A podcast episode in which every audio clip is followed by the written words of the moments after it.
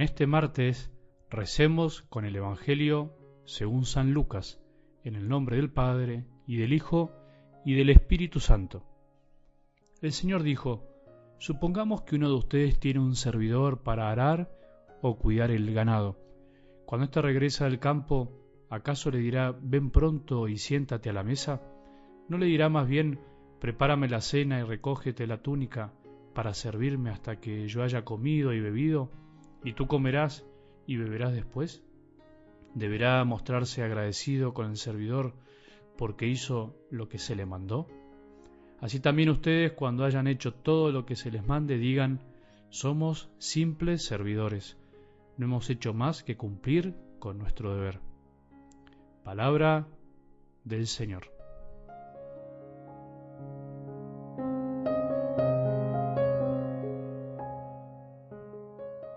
La conciencia de lo que somos nos debería ayudar día a día a hacer lo que debemos hacer, servir, a vivir y sentir lo que somos, servidores. Por eso creo que el Evangelio del domingo sigue siendo como un faro de luz que nos ilumina algo de los Evangelios de esta semana.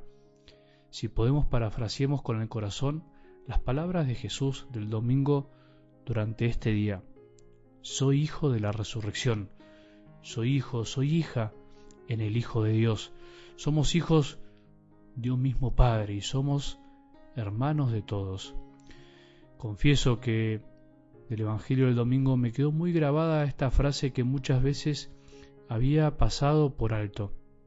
Son hijos de Dios al ser hijos de la resurrección. Qué lindo, qué maravilla pensar en esto todos los días.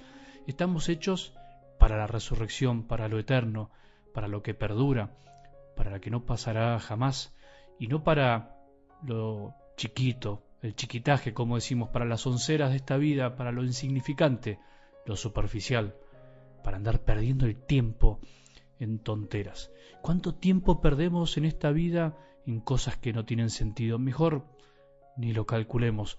La maravilla del Evangelio es que nunca se agota. ¿Cuántas veces lo hemos escuchado y cuántas veces seguimos descubriendo maravillas. Si no te pasó todavía, no sabes lo que te perdés.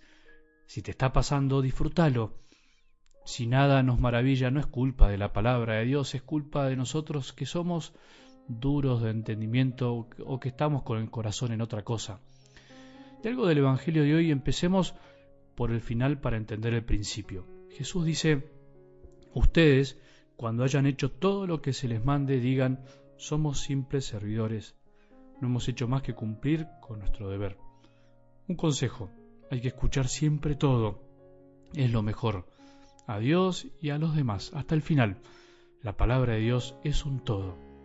¿Te diste cuenta que a veces cuando dialogamos con alguien nos puede pasar que por no escuchar todo lo que nos dijo esa persona nos quedamos con una parte y al final no era lo que nos querían decir? o lo que interpretamos no era lo que nos querían decir, bueno, con Jesús nos pasa lo mismo. Hay que escuchar todo, no quedarse solo con frases sueltas o ideas sueltas.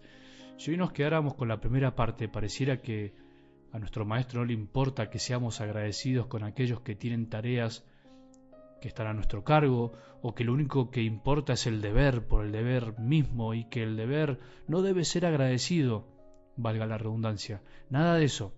Siempre es bueno agradecer. Hace bien agradecer incluso cuando se trata solo del deber. Esto en todas las relaciones humanas. La acción de gracias es justa y necesaria. Entonces, ¿a qué se refiere Jesús hoy? ¿Te lo preguntaste? Se refiere a que con Él todo es distinto. Se refiere a nuestra relación con Él, como Dios, nuestra relación de amor con Él, no a las relaciones meramente humanas. Él, podríamos decir, es nuestro patrón y nosotros sus servidores, no sus empleados. Es una relación distinta de amor y Jesús es el único patrón del mundo que dio la vida por sus servidores, por todos. Él no busca otra cosa que nuestro amor, nuestra respuesta de amor.